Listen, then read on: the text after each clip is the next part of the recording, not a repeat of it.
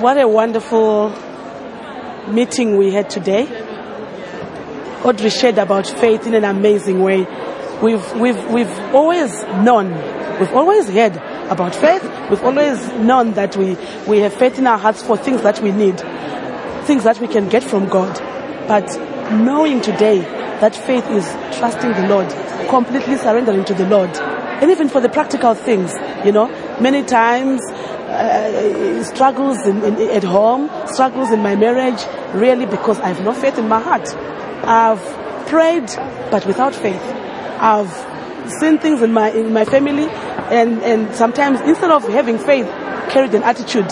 Sometimes even having a panic because things are not going well because there's no faith in my heart. But today to hear Audrey sharing in this way, um, talking about faith in this way, I see that it's, it's a lack in my in my life, and I'm crying to the Lord that Lord, bring a faith in my heart.